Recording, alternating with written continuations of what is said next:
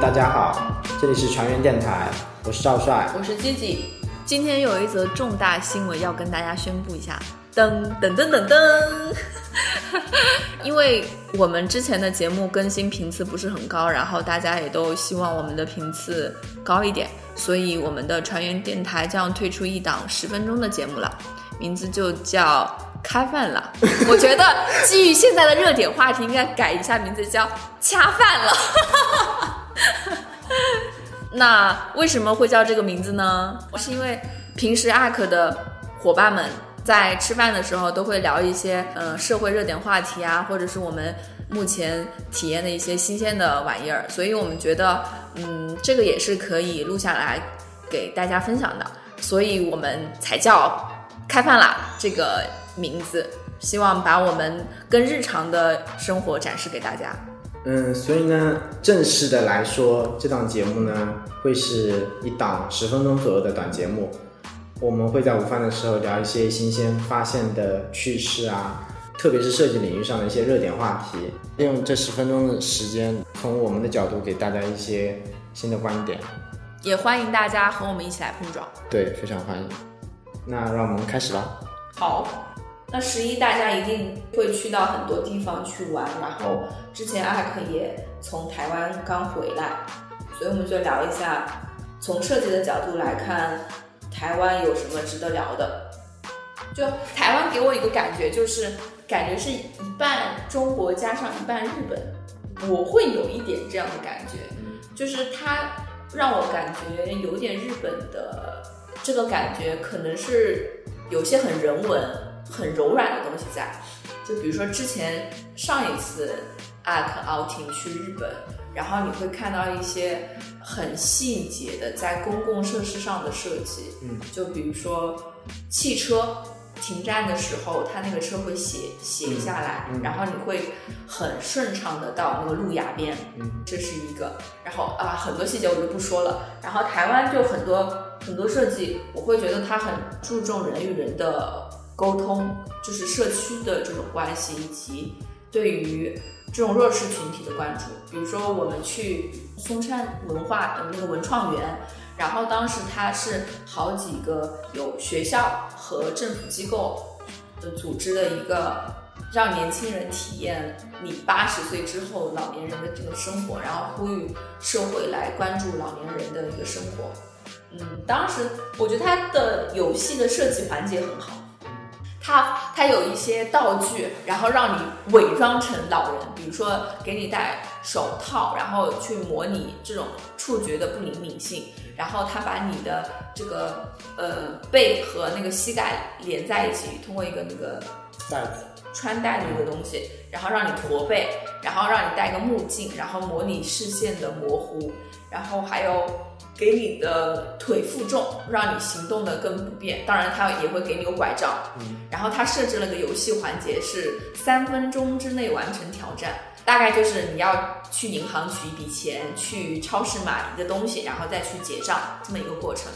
它有一个环节我觉得很好，就是让你带你进入到一个情境中。他设计了一个长廊，这个是一个让你进入到一个故事。里面去的一个过程嘛，然后那个长廊大概是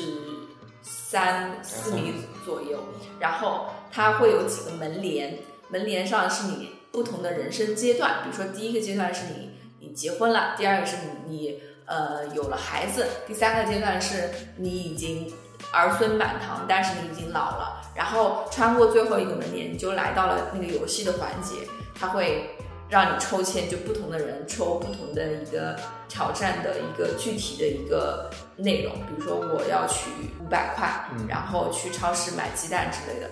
然后这个过程你确实感觉到他他设置的那些他的道具，真的能够让你感受到你行动的不便。我觉得这种设计可能在国内会比较少，但我觉得这个这个活动本身对我来说触动还是蛮大的。因为我是觉得。我个人也觉得，像这种设计，它其实不太能反映说这个台湾的整体的在这方面的一个反应。就比如说，它不是一个基础建设，它就在那儿。比如说，每个人都会做一件什么事情让大家感受，这个有点像，就是就是你正好去了某个文创区，我我相信，比如说中国也会但是像在我们住的地方，我已经连续三天看到有这个义工，嗯。社，嗯，应该是是社工是，对，就是他们的活动，然后每天的主题是不一样的，有一个是献血的，还有一个是关注残障人士的，就是那些弱智儿嗯。的儿童的，然后还有个我忘记了，就是他们有固定的点在那儿去宣传不同的社会议题，嗯。就是我相信我们就我体验的这一次，只是他们很多关注社会议题的其中一个体现而已。对，如果你你加了后面的你说那些观众，那我觉得有可能，因为我觉得就是因为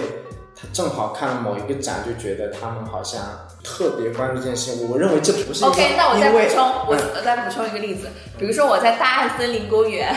就是你你也体验过，虽然说你你对它那个无感，嗯，当时是一个小水池，然后有一些各种水管连接在一起的一个装置，然后装置的开始的地方其实是那个脚踏车，它有二维码，你扫了码之后，你可以跟目前任何一个在脚踏车上的人进行脚踏车的一个骑行的比赛，它可能有三分钟比赛啊之类的，你在那儿踩，踩了之后的话，这个装置其实是一个活水装置，因为你踩了之后有些动力，它会把小水塘里面的那个水就是洒出来或之类的，或者是它有一些不一样的花样在玩，比如说我玩的那个，它其实是一个能够发出声音的一个装置，然后我呢，我玩的这个呢，正好就是和一个大爷、一个老伯进行了匹配，然后我就跟他进行脚踏车骑行比赛。我跟他其实一一点都不认识，然后但是我们知道彼此在比拼，呃，就很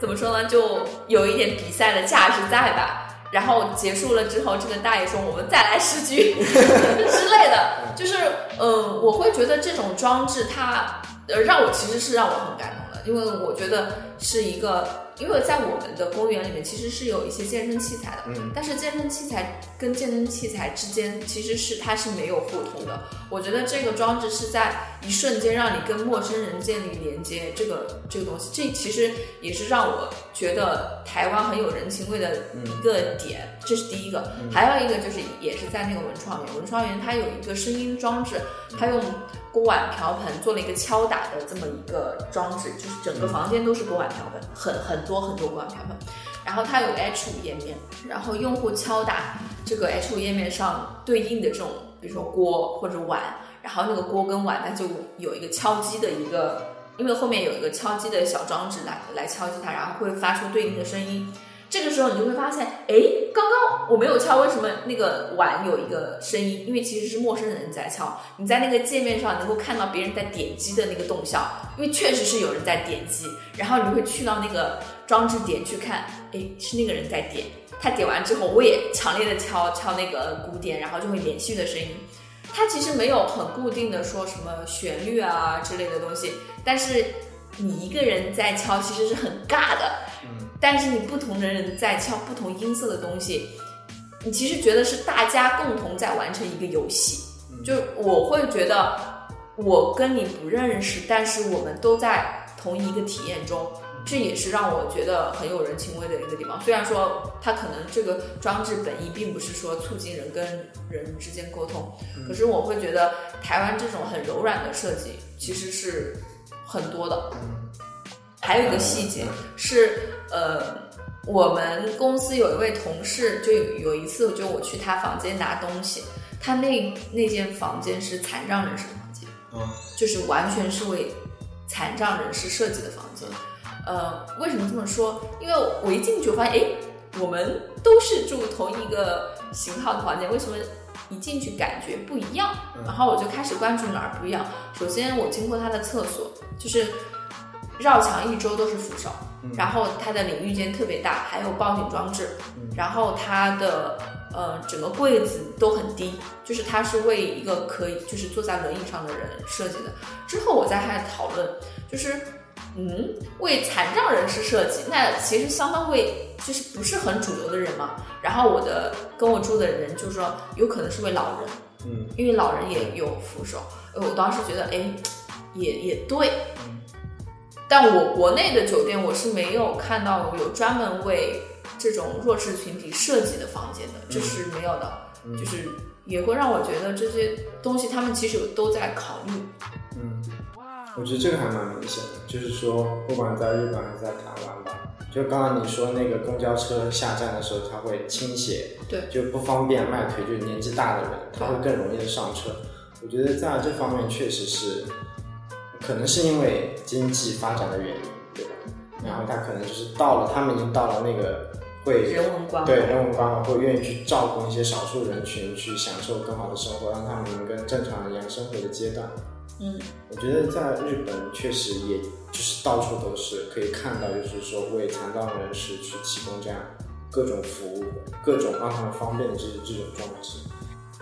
我跟你说，你是说让我在台湾体验下，我觉得台湾对我的印象真的不是那么深刻。就除了你说的那些小点，我跟你说，台湾是我目前公司 outing 我最喜欢的一个地方，超越日本。哇！因为日本人人跟人之间的界限感特别明显。嗯，就是我我刚才说台湾有一种日本的感觉，就一半日本的感觉。为什么只是一半？就是因为他们的这种人跟人之间，或者是跟陌生人之间的这种交互，让我觉得很客气，很很热情。但是这种度恰到好处，让我觉得他真的是很 nice，而不是出于职业道德跟你的一种表达。就比如说日本，比如说你在宾馆里面，他跟你点头。其实调查全世界所有的国家对中国人就是怎么印象最差或者最不喜欢的，其实最低的就是日本。他们对你微笑，或者是他们对你的这种。我我可以说是客套吧，嗯，他其实是出于他们的职人精神，就是他们的职业道德要求就是这样的。当然，他们自己本身也不想给别人添麻烦了。就这里，你可以推荐大家一个优酷的纪录片，叫《他乡的童年》。他乡这个是是周轶君，我忘记是某一个很著名的制片人他做的，就是不同国家的一个对于。呃，孩子的一个教育理念，然后有第一期就是说了日本，就是他们在培养团体精神，或者是怎么着。嗯，当然，我觉得他们教育很成功啦，因为我们在体验的过程中确实感受到他们不给别人添麻烦，非常克制的一种社会的一个就人文感受。可是这个会让我觉得。特别冷冰冰，所以我会觉得日本它适合旅旅游，对，适合旅游，不适合生活。但是去台湾之后，我会觉得台湾适合生活。嗯，生活的话，我也会去台湾。我会觉得让我很。你觉得会是跟语言有关系吗？语言是一方面啦，但是日本人的这种感受，我会觉得太客套、太假。确实，因为他们从小那部纪录片，我当第一集我也才看了一半多。他不是有一个专门的设计，说让小孩子去关门的时候，它一那个门上会专门弄一个凹突出的一个橡胶的部分，所以你随手一关的话，这个门会被弹开。冬天的话，小孩子就会变得冷，所以他就刻意的要让小孩子再回去，慢慢的把这个门推上，那个门才能合上。就是通过这样的小细节去教育小孩子说。要谨慎，还是要，反正就是他想让大家能够去关照别人，能够从小细节中去入手。我就觉得蛮厉害的，没想到一聊又聊了那么多。那旅行体验呢，还有一些其他的感受，我们就放到下期的开饭了节目中吧。那么本期开饭了就到这里。如果你喜欢我们的节目，可以在各大音频平台搜索“二传言电台”订阅收听。如果你想要了解更多，可以在微信公众号搜索 “ARK 创新咨询”关注我们。